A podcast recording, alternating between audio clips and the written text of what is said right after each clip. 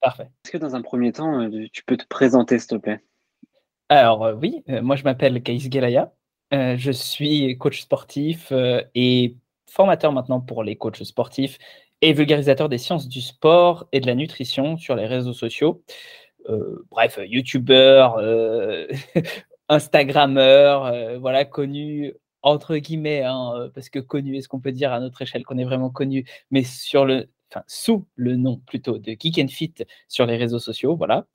Euh, et puis, dans l'ensemble, je suis euh, aussi, enfin, peut-être avant tout d'ailleurs, sportif de haut niveau en kendo, qui est euh, ma discipline, mon art martial au départ, et qui m'a intéressé en fait à tout, tout le domaine pardon, de la préparation physique et donc, du coup, bah, par extension, de la musculation. C'est comme ça, en fait, que je suis tombé dedans.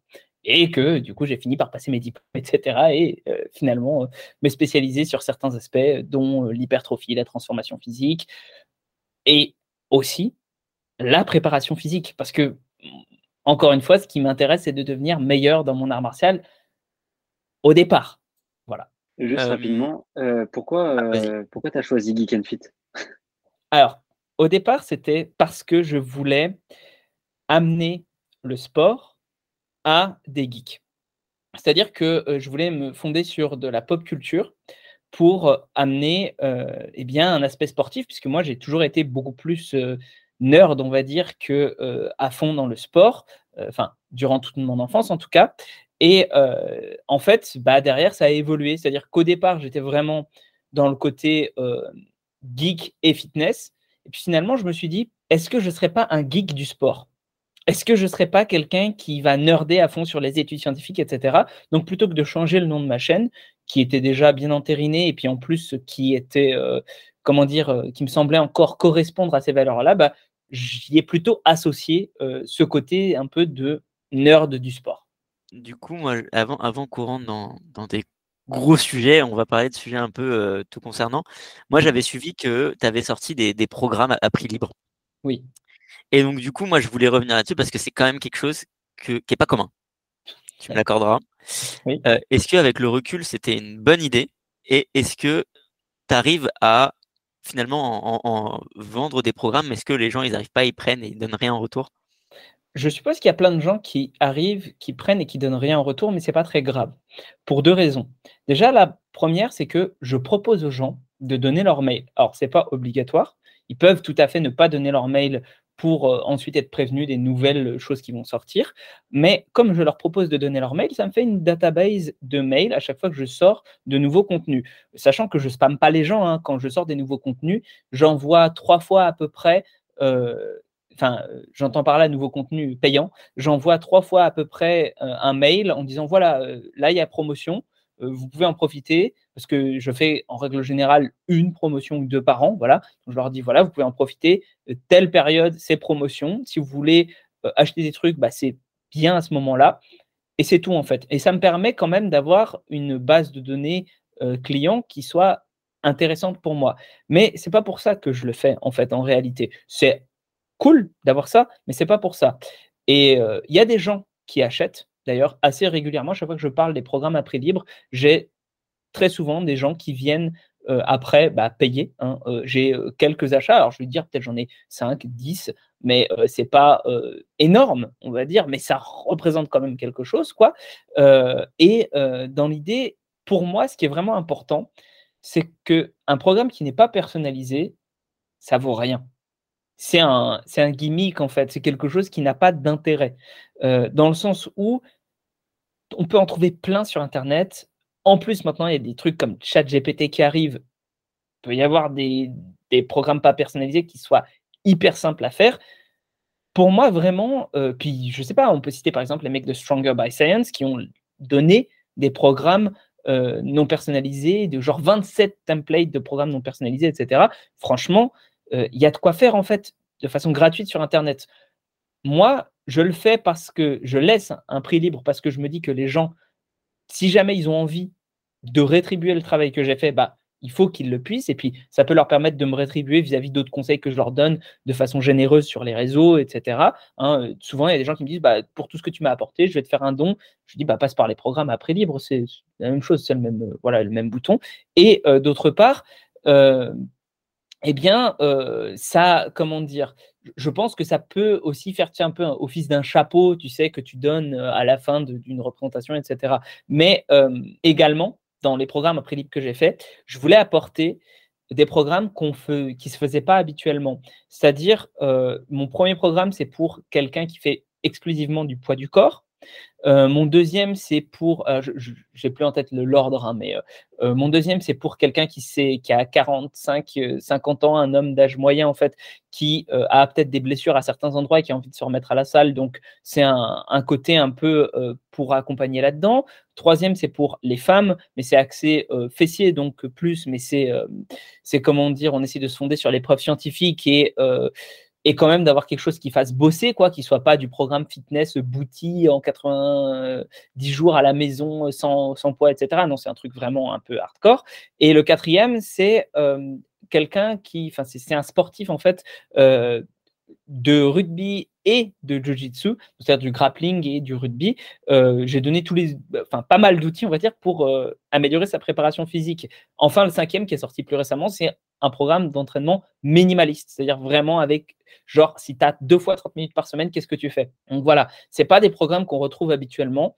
Et euh, je voulais euh, proposer en plus à côté de ces programmes-là de quoi les faire évoluer. Donc, euh, il y a une vidéo d'une heure à peu près à chaque fois qui accompagne chaque programme pour dire voilà, c'est comme ça qu'on s'en sert, c'est comme ça qu'on les fait évoluer, etc. Voilà, c'est ça vraiment mon, mon objectif avec ces programmes-là, c'est proposer des choses originales qu'on ne trouve pas ailleurs et pour autant euh, comme c'est pas personnalisé, c'est vraiment chacun euh, vient et paye selon ce qu'il pense qu'il l'a aidé euh, ou pas. Enfin voilà, mon objectif c'est de rendre la connaissance accessible au plus grand nombre. Sinon, je ferais pas mes vidéos YouTube, sinon je ferais pas Instagram. Donc ça me semble être logique, dans la logique de ce que je fais. Justement, du coup, tu, tu, dis que c'est pour ça que tu fais tes vidéos YouTube.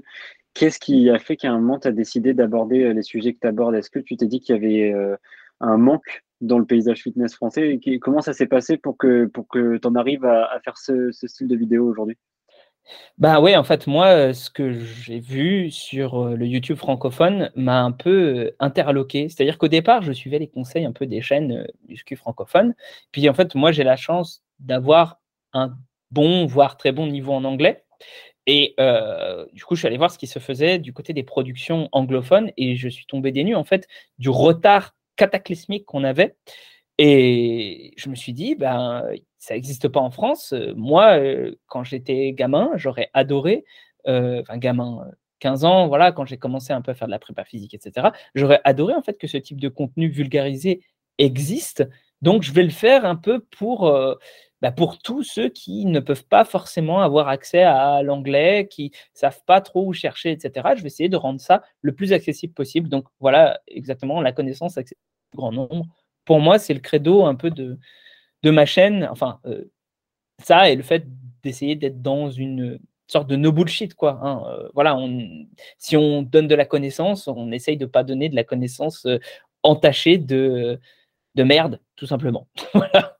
Mais, mais du coup, ça, ça permet de rebondir directement. Cette attitude no bullshit et euh, cette idée de donner de la connaissance, ça t'amène à faire beaucoup de debunk. Oui. Ça euh t'amène à faire beaucoup de debunk. Et est-ce que, alors, quand tu vas faire un debunk, avant de sortir la vidéo, est-ce que tu penses aux retombées négatives possibles? Des portes qui se ferment, des collaborations qui pourraient devenir impossibles? Oui, j'y pense et j'oublie. C'est-à-dire que, en fait, je me dis que de toute façon, enfin, moi, toujours dans ma démarche de debunk, il y a toujours une empathie pour la personne que je débunk. C'est, euh, j'essaye vraiment, euh, le titre phare de mes séries de debunk s'appelle Les stupidités du feed game. Je dis pas ce sont les personnes débiles du feed game. Je dis pas ce sont, euh, enfin voilà, pour moi, tout le monde est capable de, de faire mieux, en fait, et on peut tous aussi faire des erreurs. C'est pour ça que j'ai un épisode des stupidités du feed game qui me sont dédiés, en fait, aux erreurs que j'ai fait moi-même. Donc, l'objectif, c'est d'avoir une certaine empathie, mais c'est, je le sais, extrêmement mal reçu par les gens, en fait, sur qui je fais ces épisodes-là. Parce que j'essaie de pas en faire plus d'un. hein, voilà, d'épisodes des Stupidity Free Game sur une personne. Bon, parfois, c'est pas possible, mais j'essaye. Et l'idée, c'est que, en fait, j'adorerais que les gens soient capables de remise en question, qui se disent Ah ouais, il m'a pointé ces erreurs-là, bah je, je, vais y faire gaffe et je vais faire gaffe à faire mieux. En fait, les retours que j'ai, c'est pas du tout ça, c'est il m'a attaqué personnellement, je le déteste. Et je ne prendrai même pas en compte ce qu'il a dit dans sa vidéo.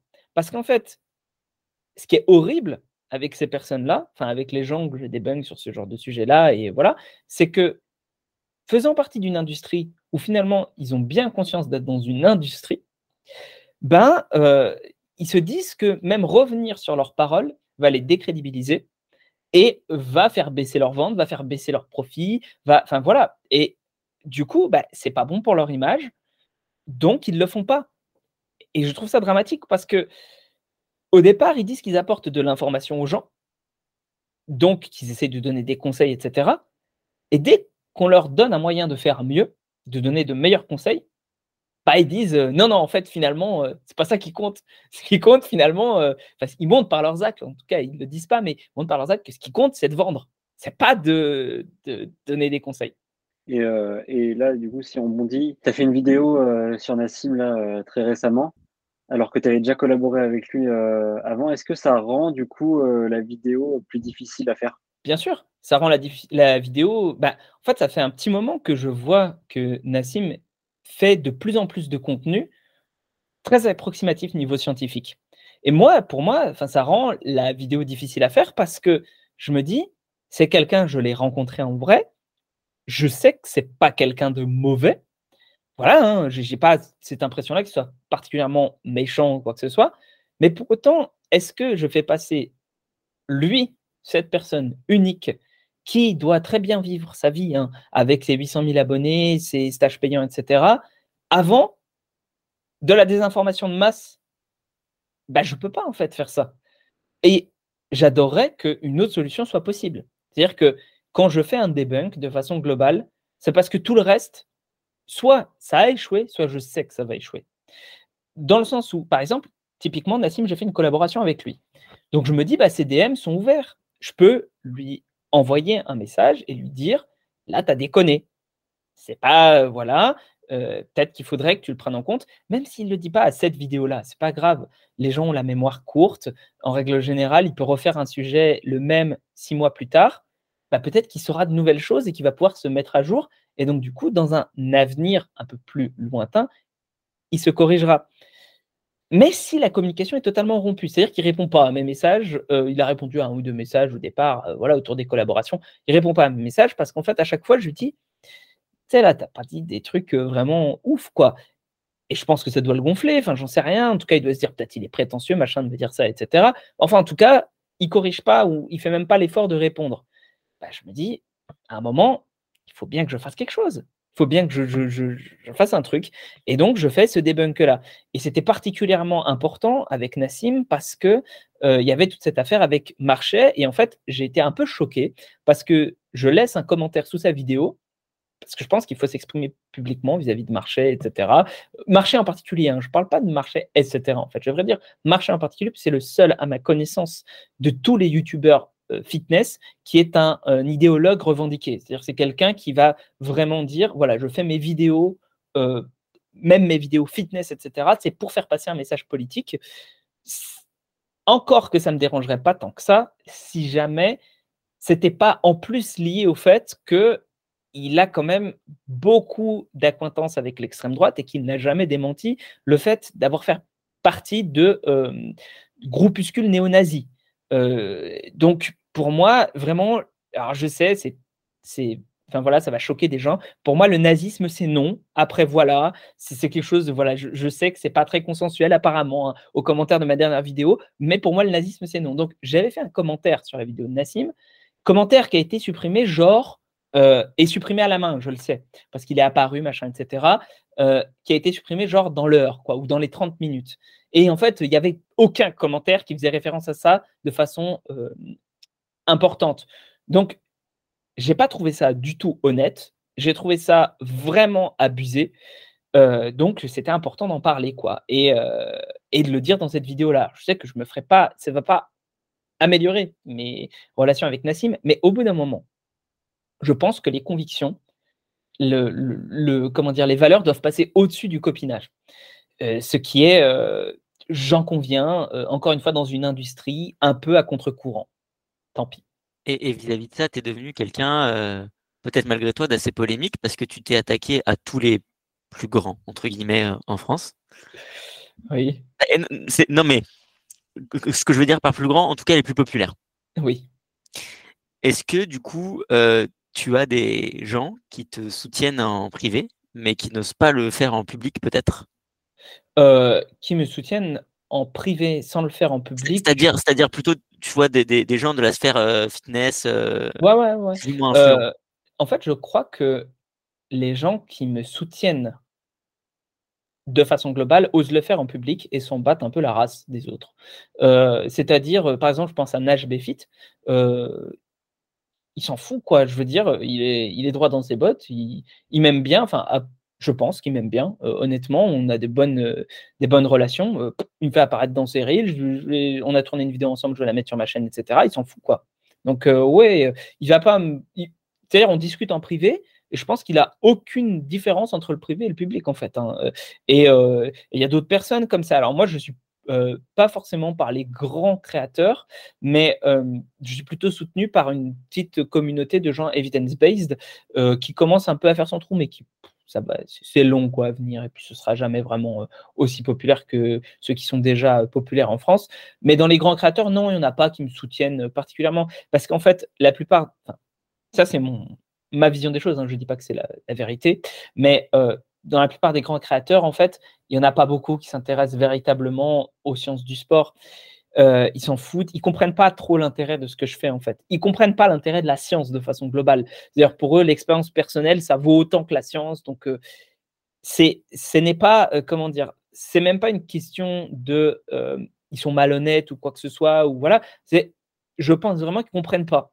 ils, si on s'ils sont pas intéressés, c'est pas intéressant pour eux. De deux points de vue. Déjà, premièrement, parce que la plupart des mecs qui sont très forts euh, sur les réseaux sociaux sont des gens qui ont euh, un gros physique. Et les gens qui ont un gros physique, eh ben, il y a une grande partie de génétique. Et donc, parmi ces gens-là qui ont une grande partie de génétique, ben, on sait qu'en fait, s'ils font à peu près n'importe quoi, ils vont progresser. Ils auront de toute façon des résultats. Donc, ils voient même pas l'intérêt de la science, en fait pour eux, si n'importe quoi marche, ils se disent bah, ma méthode, elle a marché, elle est cool. Et je l'ai fait par expérience de terrain. Sauf que bah, pour nous, euh, enfin, je ne sais pas pour vous, mais pour euh, moi en tout cas, les gens qui galèrent un petit peu plus à faire du muscle, qui n'ont pas une génétique golden, je ne sais pas quoi, qui quand même réussissent à s'en sortir parce que bon, je ne pense pas avoir un physique dégueulasse, euh, ben, c'est grinder de la science, c'est grinder de la connaissance en fait. Et du coup, c'est faire attention à l'épistémologie, attention à la nature des connaissances qu'on engrange. Et c'est ça qui va nous donner un véritable avantage dans notre pratique et on le voit. Mais, euh, mais eux, comme, je, fais une grande circonvolution pour dire ça, mais eux, comme ils n'ont pas besoin de ça, c'est même pas un côté malhonnête, c'est qu'ils ne voient pas l'intérêt, en fait. Il y a ce, donc il y a de ça. Puis en plus, il y a la deuxième chose évidente, c'est que euh, quel intérêt ils auraient à me soutenir, sachant qu'ils ne voient pas l'intérêt de ça. Mais quel intérêt ils auraient à me soutenir, euh, sachant que leurs potes m'aiment pas. C'est, euh, enfin voilà, il faut avoir en fait, je pense, une certaine dose d'intégrité et de, voilà, de, pas forcément d'intégrité, mais de de vraiment vouloir aider les gens en fait au-delà de sa propre personne pour pour aller voir un peu plus loin. Et je je, dis pas que je suis moralement supérieur aux autres, c'est pas du tout ça que j'entends par là. Je dis pas oh là là, mais moi je, veux vraiment aider les gens et puis les, autres ils veulent pas faire ça. Non, je pense que tout le monde en fait a envie euh, de, comment dire dans la vie. Pour moi, euh, ce que tu fais c'est avant tout pour toi, c'est-à-dire tu te sens bien vis-à-vis des choses que tu fais pour les autres et donc c'est pour ça que tu les aides. Si tu aides un SDF dans la rue, euh, je suis désolé de le dire, mais c'est jamais de l'altruisme désintéressé. Tu vas lui donner un truc pour la sensation que ça te procure d'avoir fait du bien, même si tu même si c'est inconscient. Bah, moi, c'est un peu cette, chose-là, en fait, euh, c'est que je trouve mon bonheur dans le fait d'aider les, gens. Et je sais que ce n'est pas le cas pour la majorité des autres qui trouvent leur bonheur plutôt dans le fait d'engranger de l'argent. Je ne les juge pas, mais je vois que c'est une différence de nature. Quoi. Bien joué cette euh, tournure de phrase. il n'y a pas longtemps, on a sorti une vidéo avec, euh, avec Jean Larue où on lui posait la question qu'on va te poser aussi. Euh, est-ce que, enfin, du coup, dos rond ou dos droit? Alors, moi, je suis. Il y a beaucoup de gens qui vont me placer dans la team dos rond parce que je suis le défenseur du dos rond, euh, le baron du dos rond. Mais je n'ai pas une vision aussi manichéenne que ça. Déjà, ma première, la première chose, c'est définissons ce que c'est qu'un dos rond et un dos plat. Euh, un dos plat, en théorie, c'est pas de flexion lombaire. D'accord? Donc on parle vraiment de la flexion lombaire. Hein. Pas de flexion lombaire. Est-ce que c'est possible d'avoir un dos plat quand on fait du soulevé de terre ou euh, du squat, voilà, ou ce genre d'exo lourd euh, Non, ce n'est pas possible. C'est impossible, on a toujours un certain degré de flexion lombaire. Donc déjà, de base, on ne peut pas dire dos plat, dos rond. C'est toujours un certain degré de dos rond. Donc, on va se retrouver euh, à forcément passer par cette posture dos rond. Donc, à partir de ce moment-là, on a deux solutions. Parce qu'en fait, hein, pourquoi est-ce qu'on passe par la posture dos rond Je l'ai expliqué dans mes vidéos, mais je vais le réexpliquer ici. C'est parce que on a un, on est plus fort dans la position dos rond. On a nos, l'hypothèse avancée, c'est qu'on a nos sarcomères qui sont dans une meilleure position pour forcer. Et donc, naturellement, comme on adopte toujours la posture qui nous permet de mieux forcer naturellement, ben, on, euh, on va avoir le dos qui s'arrondit. D'accord? Et d'ailleurs, plus notre dos s'arrondit, plus on a de force en théorie. Enfin, jusqu'à un certain point, évidemment, mais jusqu'à un point quand même avancé. Donc, du coup, à partir de, ce moment où on va toujours arrondir le bas du dos, est-ce qu'on s'entraîne en prenant ce paramètre en compte ou pas? Ben Moi, je dis, entraînons-nous en prenant ce paramètre en compte et renforçons-nous sur les postures dos. Renforçons-nous, euh, pas forcément avec un degré de flexion maximale, à chercher le degré de flexion maximale quand on fait du soulevé de terre, parce que on s'en fout en fait de chercher un degré de flexion maximale. On cherche à avoir de la performance. Le corps s'auto-organisera pour avoir de la performance. Mais en attendant, il faut qu'on le prépare, qu'on prépare nos tissus à pouvoir passer par cette posture dos rond, parce qu'on va finir par l'adopter. Et d'ailleurs, ce qu'on remarque, c'est que plus les charges augmentent, hein, plus le dos s'arrondit. Chez les euh, lifters de très haut niveau, je n'en connais aucun qui a un dos droit. ça n'existe pas en fait. Et euh, même, d'ailleurs, euh, ça je trouve ça marrant, c'est que je l'ai montré dans ma vidéo sur le dos rond, même Delavier, qui est l'avocat du dos droit je ne sais pas quoi, en fait, quand il soulève 200 kilos, bah, son dos, il est arrondi. Et c'est comme ça pour tout le monde. Donc, du coup, ben, moi, je dis, préparons nos tissus. Et c'est pour ça que je suis l'avocat du dos rond. C'est parce que comme on va passer par là, préparons nos tissus. Et je pense qu'il faut aussi, et ça c'est très important, deuxième chose, deuxième élément, pourquoi est-ce qu'il faut insister sur le fait d'intégrer du dos rond C'est parce que à force de dire aux gens, vous devez avoir le dos plat pour ne pas vous faire mal, le dos droit, le dos plat, tout ce que vous voulez, eh ben, ils finissent par se, comment dire, se, faire peur en fait, avoir de l'anxiété vis-à-vis de ça. Cette anxiété qui fait que même s'ils n'ont pas d'atteinte structurelle, ils auront mal au dos. Et le nombre de personnes qui m'ont fait des retours en message privé, etc., qui m'ont dit, mais en fait, depuis que je t'ai écouté, que j'ai intégré même un peu de dos rond dans mon entraînement, j'ai dix fois moins mal au dos, il est ahurissant en fait. Et je dis encore une fois, pas aux gens d'en faire le, comment dire, l'ultime graal de leur vie. Ça fait partie d'un tas de trucs. Ça fait partie d'une dédiabolisation aussi, par exemple, euh, des euh, genoux euh, qui passent devant les pieds. ça fait partie de, de, de la dédiabolisation, encore une fois, du développé nuque, du tirage nuque, etc. C'est juste en fait, laissez-vous vivre. Arrêtez de penser que votre corps est fragile. Et c'est tout, quoi. Et ça, pour le coup, ça, oui, ça, je le défendrai tout le temps. Faites du dos rond. Euh, ouais, je suis plus team dos rond dans ce cas-là. Euh, parce que bah, vous avez le droit de bouger en fait dans tous les sens et c'est même ça qui va vous aider à mieux vivre. Voilà. Est-ce que je peux, je peux rebondir et me faire l'avocat du diable? Ouais, bien sûr. C'est même pas l'avocat du diable, c'est qu'on a reçu euh, plusieurs autres personnes du, du, feed game, entre guillemets, avant, et il nous disait qu'ils n'étaient pas, alors en, position modérée, il nous disait, qu'ils n'étaient pas fondamentalement contre le dos rond, mais simplement que, que, que l'argument que de le préconiser sur des personnes non instruites, c'était dangereux parce qu'il y avait trop de si, si, si, si on renforce, si on adopte une bonne posture, si on a une flexion pas trop importante, alors oui, ils l'auront. Mais étant donné que la masse de la communauté n'est pas forcément instruite, alors ça deviendrait dangereux. De... Tu, tu, l'entends cet argument ou pas du tout? C'est un argument qui est vraiment à chier. Hein. C'est l'argument que se donnent les gens qui veulent adopter une posture modérée. Parce qu'en fait, ils veulent faire croire qu'ils sont modérés, qu'ils ont lu, qu'ils sont un peu à l'entre-deux. Mais c'est un sophisme du juste milieu. C'est-à-dire, grosso modo, oui, principe de précaution, tout ça. Non, parce que je veux voir les preuves qu'avoir un dos plat protège plus des blessures qu'avoir un dos rond. Je veux voir les preuves. Elles n'existent pas. Il n'y a pas de preuve de ça. Donc, dire aux gens, oui, ils ne sont pas assez instruits pour faire ça, bah dans ce cas-là, ils ne sont pas non plus assez instruits pour du dos droit, en fait. Parce qu'il n'y a pas de preuve qui va dans un sens ou dans l'autre. Donc, pour moi, on doit laisser les gens tranquilles et la seule chose qu'on doit leur dire, c'est faites-le avec progressivité.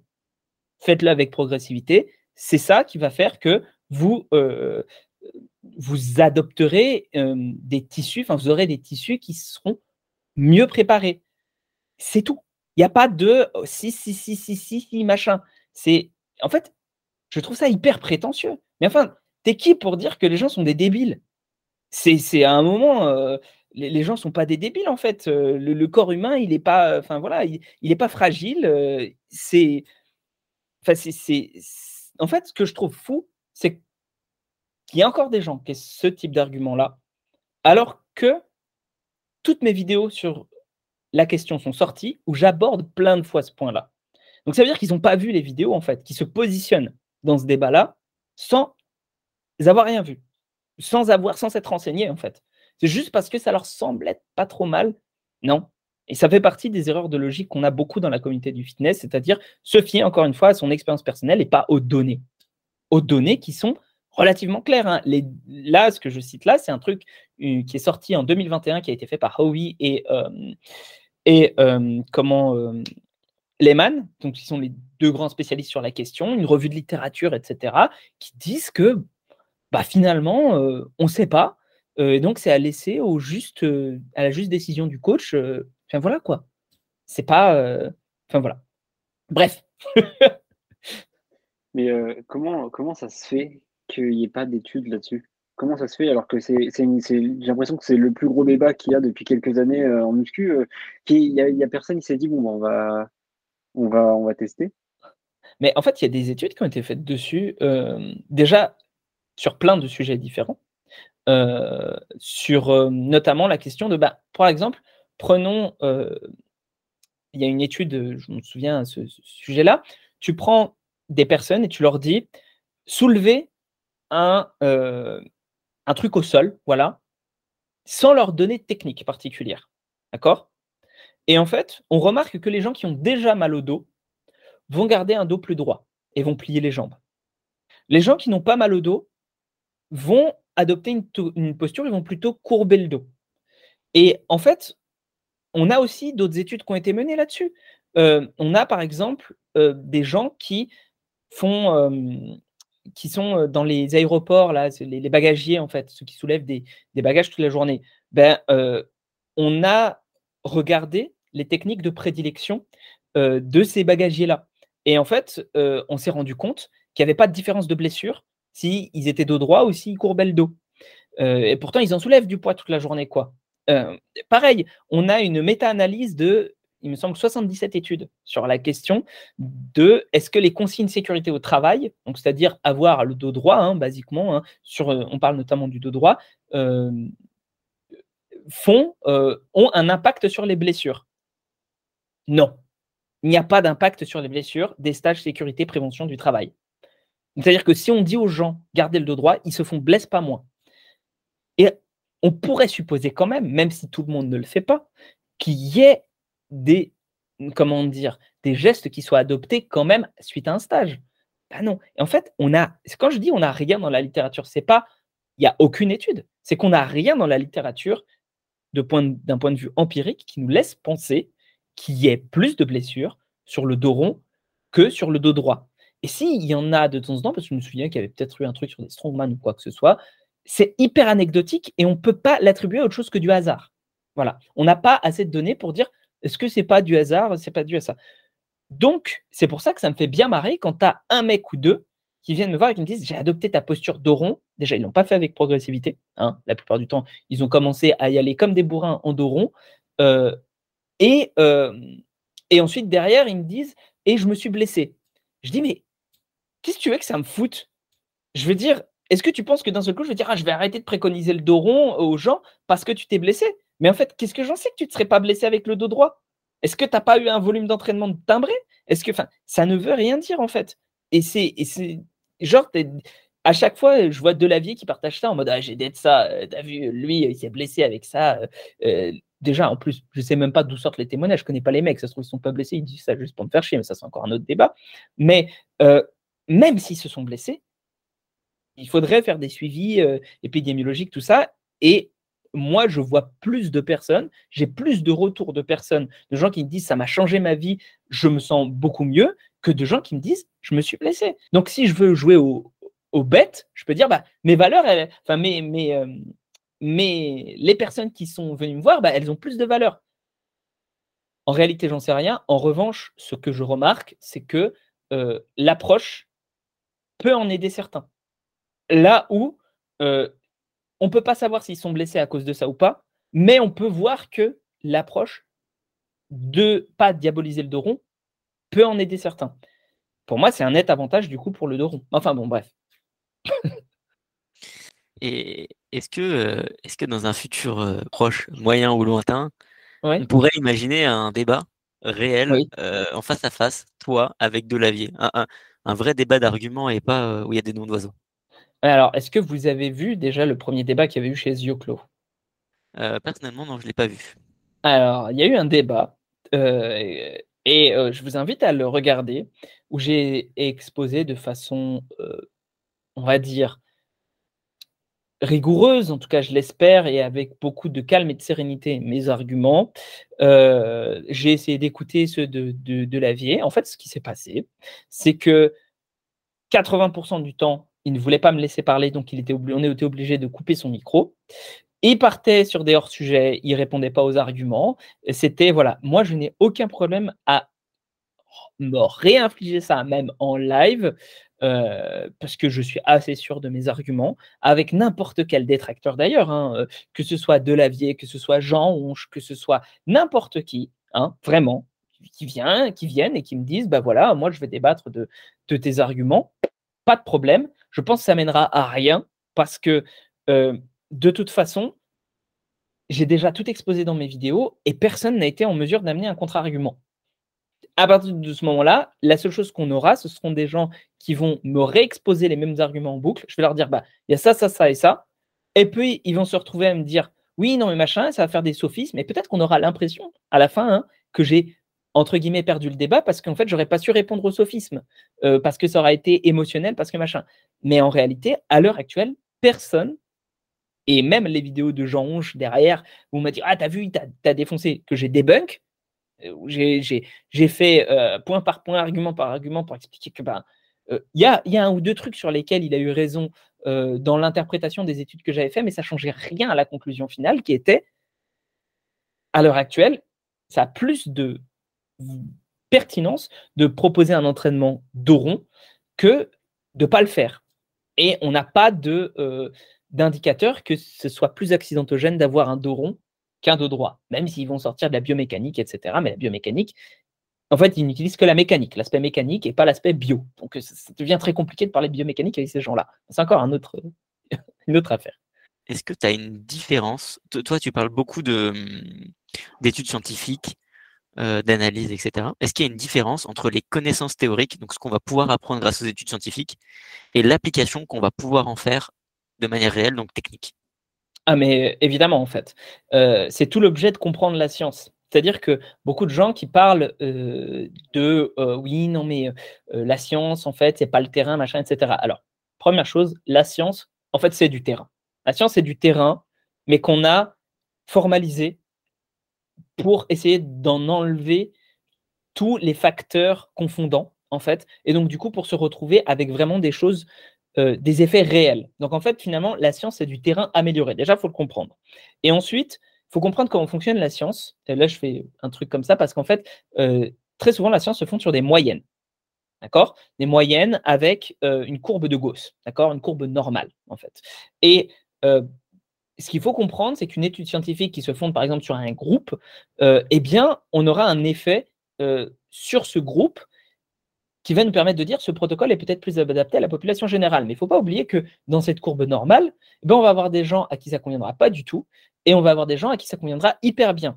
Et le fait de connaître plein de méthodes différentes nous permet, bah, comme nous, quand on travaille par exemple avec un client, bah, c'est qu'un seul point dans cette courbe-là, il a plus de chances d'être au milieu, parce qu'il y a beaucoup plus de gens qui sont au milieu de cette courbe-là. Donc il a plus de chances qu'un protocole euh, plus optimal sur le papier fonctionne pour lui. Mais ça peut aussi ne pas du tout fonctionner. Il faut être capable de connaître plein de méthodes différentes qui ont supposément des avantages pour trouver la meilleure pour ton client. Et donc, du coup, bah oui, bien sûr qu'il euh, y a une différence entre ce qui se dit dans les études scientifiques et le terrain. Je dirais plus exactement, l'application concrète de terrain. Enfin, je dirais plus exactement que c'est pas tant une différence que il faut savoir prendre les données des études scientifiques, les interpréter et les appliquer. C'est pour ça qu'on apprend l'analyse en fait des études scientifiques, qu'on se plonge là-dedans, qu'on essaye de, toujours parfaire cette connaissance-là, parce que on veut être capable de tirer la connaissance d'où elle vient. Et on veut être capable de le faire du mieux possible. Donc c'est pour ça que si jamais, quand je vois des gens plutôt qui me disent oui, non, mais la science, on peut rien tirer. Regarde, euh, dans cette étude-là, ils ont dit ça, et en fait, bah, euh, ça se passe pas du tout comme ça sur le terrain. Donc le terrain, enfin, bon, ça se passe pas du tout comme ça dans mon expérience, pardon. Donc en fait, mon expérience prévaut sur la science.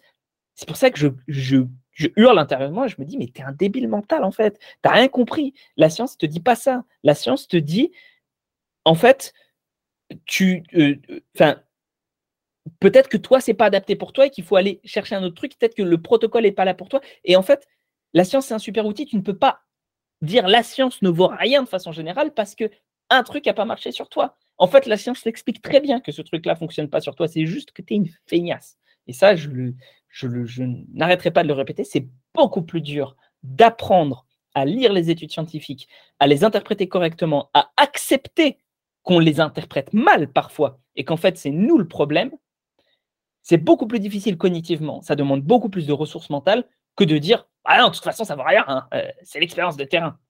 Et, puis, euh, et de manière beaucoup plus légère, mmh. qui sont les. Qui est-ce que tu suis euh, dans, dans, sur YouTube, sur les réseaux Qui sont tes. Pas tes modèles, mais les personnes que tu apprécies regarder et suivre?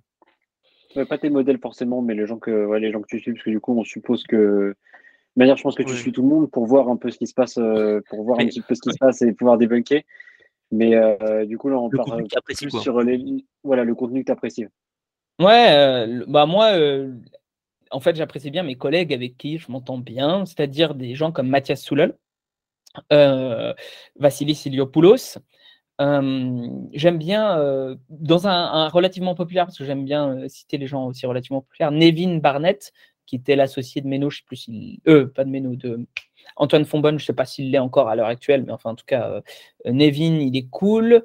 Euh, j'aime bien Clément Noblet, euh, j'aime bien Marius, j'aime bien Nicolas Genotte, j'aime bien, enfin, j'aime bien en fait toute cette sphère de gens qui ne sont pas forcément très connus, mais qui essaient de faire un taf de qualité et qui, comment dire, en fait, citent leurs sources, évoluent, Mathias, c'est un vrai pote, par exemple, un vrai pote dans le sens où euh, on a des projets en commun, et puis c'est un, c'est un mec que je considère comme, euh, comment dire, c'est probablement la personne la plus précise qui existe sur les sciences du sport en France, donc je recommande toujours de le suivre.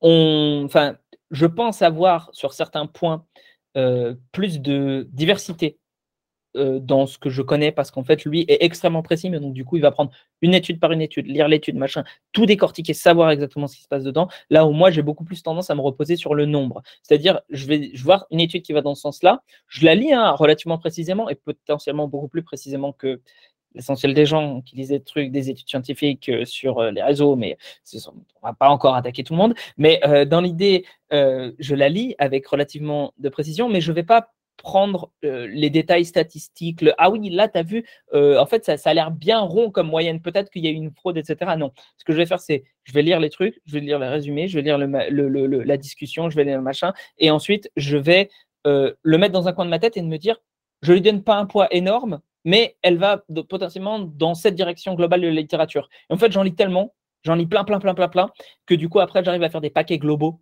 et me dire, ouais, ça, ça va dans ce sens-là, ok, je fais à peu près confiance à ça. Ceci étant dit, euh, c'est très intéressant d'avoir l'analyse de Mathias qui, lui, bah, parfois, il va pas lire autant de papiers. En revanche, il va tellement les décortiquer qu'en fait, il va mettre à mal ce que je pensais être une direction de la littérature.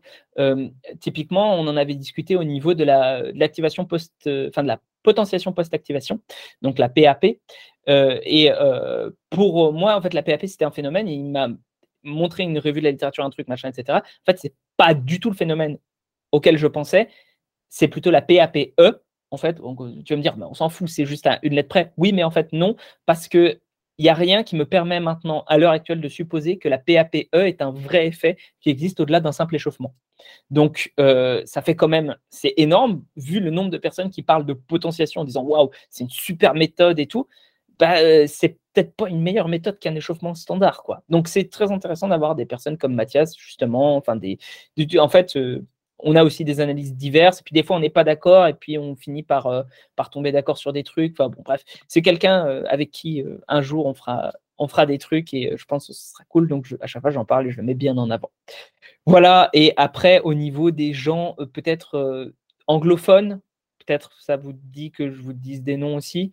au niveau des gens anglophones, pour moi le, le, dieu, vraiment, et d'ailleurs avec Mathias on est d'accord là-dessus, c'est Greg Knuckles.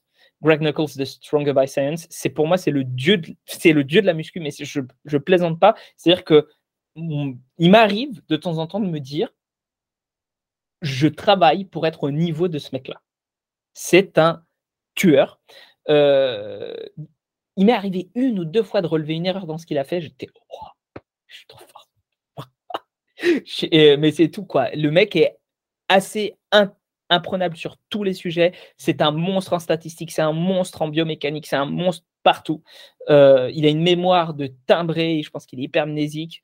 Euh, donc, euh, ouais, et Eric Trexler, du coup, qui est son associé, bah, c'est pareil, hein, c'est, ils sont super. toute la team de masse, hein, de façon générale, Eric Helms, Michael Zodos, enfin, ce sont des gens géniaux. Moi, j'ai un abonnement à vie à masse, voilà, il faut le savoir. Hein. Euh, euh, j'aime, euh, j'aime bien aussi les, les, les, Chris Bursley. Alors, il dit pas que des trucs vrais, Chris Bursley, mais son approche toujours intéressante. J'aime Manon Selman, c'est pareil. Manon Selman, il se perd des fois dans ses, dans ses biais de confirmation, mais il est, c'est un type bien quand même. Enfin, ça reste quand même intéressant ce qu'il a à dire. pareil pour comment il s'appelle le mec de Revive, pas de Revive Stronger, de Renaissance Periodization. Euh, Mike euh, Israel, c'est pareil, il a un peu ses biais, mais il, est, euh, il reste quand même intéressant. J'avais suivi Coach Kassem aussi, que je trouvais cool, mais qui est à chaque fois, tu trouves des biais, mais en fait, ce sont des gens cool. Andy Galpin, enfin voilà, j'en ai plein. Galpin d'ailleurs, ça doit se dire. j'en ai plein vraiment. Voilà, je, partage souvent leur contenu sur, sur Insta parce qu'en fait, il y a plein de gens qui pensent que je fais que du debunk et tout. Il faut savoir que peut-être tous les jours, quasiment, je partage des tonnes de posts Insta que je trouve hyper intéressants de gens comme ça, quoi, justement. Moi, quand, tu as dit que, quand as dit, moi, mon exemple anglophone et tout, j'aurais adoré qu'au lieu de, Greg Knuckles, tu me répondes Jeff Cavalière, ça aurait été euh, extrêmement drôle. ah non, pas Jeff Cavalière. Pourtant, ça, aurait été vraiment marrant. Ouais, pourtant, euh, Jeff Cavalière, si tu veux, on lui tape dessus et tout, et c'est vrai qu'il a raison sur certains trucs, parce que voilà, mais je pense que c'est pas un mauvais entraîneur. Je pense en revanche qu'il prend ses opinions pour la réalité, mais euh, c'est, euh, ça doit pas être un mec qui entraîne mal les gens qu'il a. Euh, voilà, je, pense qu'il faut faire la distinction. Alors qu'il y a pas mal de gens en France, je suis pas sûr si ce sont des bons entraîneurs ou pas. Je ne vais pas de dire qu'ils sont mauvais. Hein. je pense qu'ils il y a moyen qu'il soit bon, mais je suis moins sûr de ça qu'un Jeff Cavalier. moi, surtout, ce qui me faisait rire, c'est qu'il est, il est, il, est, devenu un même en fait de lui-même. Euh. Ouais. Ouais, ouais, ouais. ouais. Euh, euh, ne, fais, ne fais pas ça, tu vas tuer tes gains et puis absolument Ouais. tout et son contraire. Oui, je pense oui, que tu as dû les voir ces trucs-là. Donc, Mais bien sûr, est, il arrange tout. je, le suivais très assidûment, je le trouvais génial, c'est un peu comme Scott University, je le trouvais super. Et en fait, plus j'avance, plus les gens qui ont une approche uniquement bah, mécanistique pas du tout euh, axée sur le côté bio, euh, ça me semble être... euh, c'est J'aime bien à chaque fois utiliser cette analogie-là des grosses ficelles. C'est-à-dire de dire, bah, en fait, il y a des grosses ficelles derrière ce qu'ils disent, donc ça va peut-être marcher. Enfin, ça va très certainement marcher. Mais en fait, il n'y a pas besoin que ce soit aussi précis que ce qu'ils racontent. Hein. C'est comme si on te disait, voilà, pour faire une addition. Enfin, non, attends, il faut que je trouve un, je trouve une analogie qui s'y prête, parce que là, j'ai pas le, bon truc, mais ce serait, oui, voilà, ce serait comme si en fait, on te, on- on- tu pensais qu'il faut absolument te faire une, assiette d'un restaurant étoilé pour te nourrir. Ah, T'en as pas besoin en fait. Tu- peux bouffer à peu près n'importe quoi, ça te suffit à te nourrir. C'est juste l'action de te nourrir qui va te redonner plus d'énergie en fait pour vivre. Mais tu n'as pas besoin de manger un plat de restaurant étoilé. Et ben c'est un peu le, le- ils essayent un peu de mettre cette espèce de complexité là autour d'un truc qui l'est pas nécessairement. Euh, Maureen, je sais pas si tu as d'autres questions. Non, justement, c'est ce que j'allais dire. Je sais pas si toi, tu en as d'autres, Julien. Euh, je crois qu'on est, on est Non, allé, bah, moi euh, j'en ai, j'en ai une dernière, mais c'est plus une question libre. C'est euh, est-ce que que tu as envie de- d'aborder un sujet qu'on n'aurait pas abordé, mais qui te semble important? Euh, non. Si, non, moi j'ai envie de dire un truc quand même pour finir. Euh, c'est-à-dire, enfin, pour moi c'est important, c'est s'il vous plaît, s'il vous plaît, pardon, et je m'adresse aux auditeurs du, podcast, hein, ne n'accordez pas du crédit à quelqu'un euh, vis-à-vis de ce qui dégage euh, d'un point de vue sympathie, d'un point de vue musculaire, etc. Accordez plutôt du crédit à quelqu'un s'il est capable, avant toute chose, de se corriger. Pour moi, c'est le plus important. S'il est capable de dire j'ai fait une erreur, je me corrige.